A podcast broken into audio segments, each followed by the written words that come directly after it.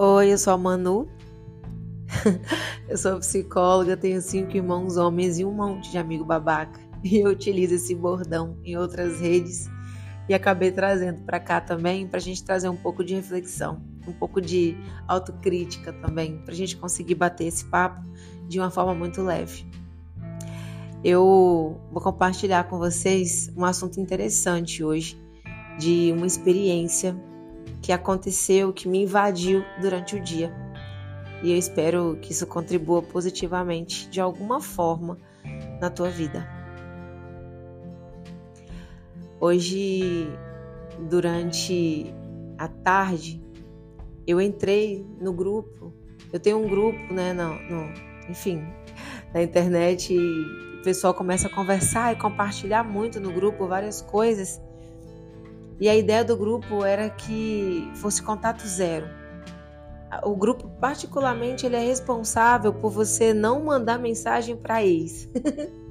é tipo isso, você não pode mandar mensagem para ex, você tem que mandar mensagem lá no grupo. É preferível do que procurar quem te magoou. E aí o nome do grupo ficou Contato Zero e ele veio por conta da rede vizinha, do, do que eu falo na rede vizinha, através dos meus seguidores. Eles criaram esse grupo no aplicativo e segue assim. E aí hoje isso me invadiu na parte da tarde, quando eu me peguei dando muita risada. E aí me chamou a atenção o fato de que o nome do grupo é Contato Zero, mas as pessoas não param de se falar um minuto sequer naquele grupo. Eles começam a conversar muito cedo, às 5 e meia da manhã. Eles param meia-noite, meia-noite e meia por aí. E cara, é tipo, se você não abriu o grupo o dia inteiro, eles já trocaram tipo 5 mil mensagens. Que 500? 500 é com uma hora de conversa. Eles simplesmente falam sobre tudo o tempo inteiro sobre a estrada, sobre seus relacionamentos, sobre o momento que estão saindo de casa, sobre o momento que eles estão indo encontrar com esse ex, com a ex, sobre as suas sensações, sobre como acordaram. E eu me peguei pensando, cara, e se a gente descobrisse no meio desse caminho que a gente nunca precisou, de fato, estar com aquela pessoa, mas a gente queria muito companhia.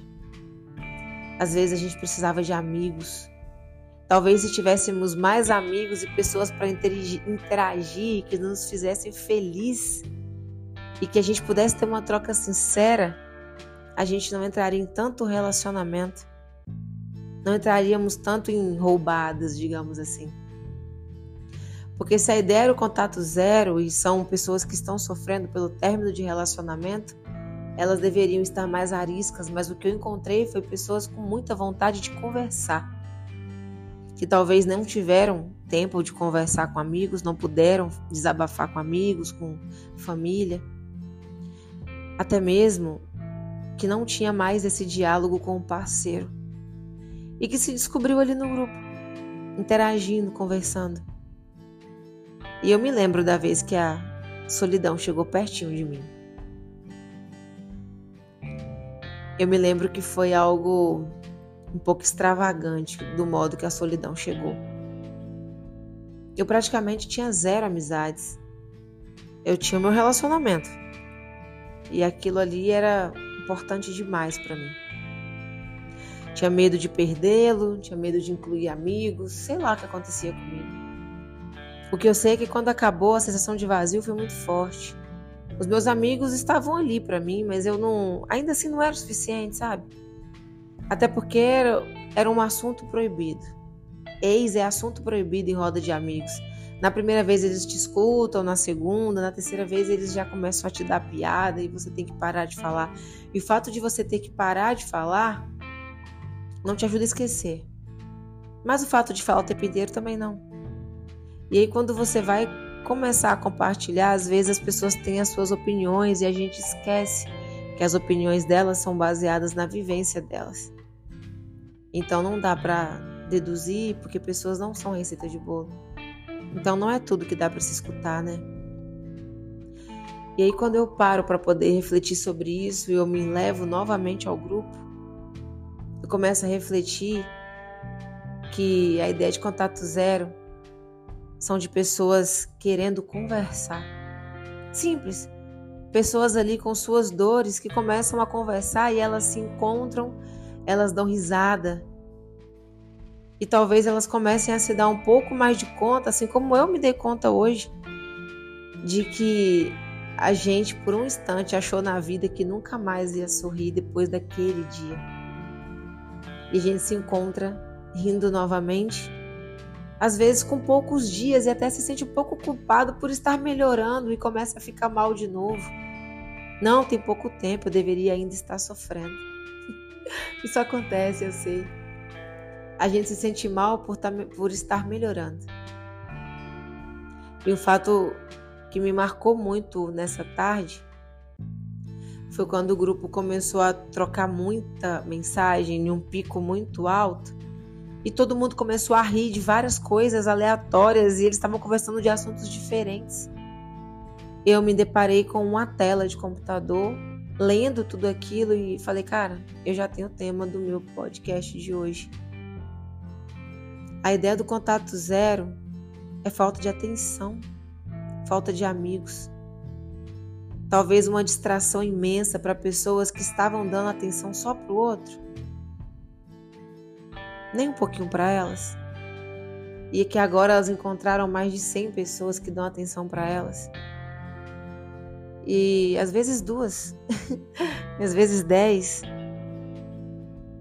Mas às vezes a gente precisa mais de companhia do que de uma relação. Às vezes a carência faz a gente acreditar que a gente nunca mais vai encontrar alguém, mas a gente encontra alguém no meio do caminho. E a ideia não é enrijecer, se bloquear, se fechar, porque eu acredito que esse seja um caminho péssimo. Porque você se fecha, em algum momento você vai ter se fechado o suficiente ao ponto de não ter mais abrigo, não ter mais onde caber alguém. E aí é preocupante porque, querendo ou não, uma hora vai bater a carência, e o fato da carência vir como um vazio imenso, em vez de nos proteger, vai vir forte, sabe? Vai entrar qualquer coisa. Eu acho um perigo o tal do celibato. Porque a ideia é ficar cada vez mais só, esperando o momento certo, mas quando é esse momento certo? Nunca. Vai ser no momento que bater a carência e qualquer pessoa se aproximar?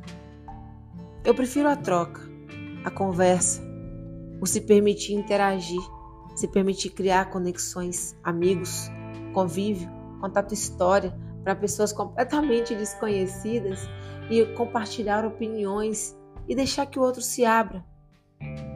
A ideia do contato zero era que as pessoas só entrassem ali para falar sobre seus ex. Entrasse ali e, em vez de mandar mensagem para os seus ex, mandassem só no grupo para não dar tempo de sentir saudade. Então, talvez muitas dessas relações estavam ligadas ao tédio. Muitas das vezes essas relações não tinham mais nem diálogo. E é provável que muita gente ali não sorria mais no relacionamento como tem sorrido, né? Digamos assim, como tem interagido e se divertido nos últimos dias. e isso me leva Há uma frasezinha que é a minha regra número 10 e eu vou começar a falar sobre elas aqui no próximo episódio. Que as pessoas, na verdade, as melhores coisas da vida são feitas pelas retiradas e não pelos excessos. A gente acha que o acúmulo ou cada dia ter mais vai fazer com que a gente se sinta cada vez melhor e às vezes não. Às vezes a gente precisa retirar coisas remover a desordem, deixar um espaço.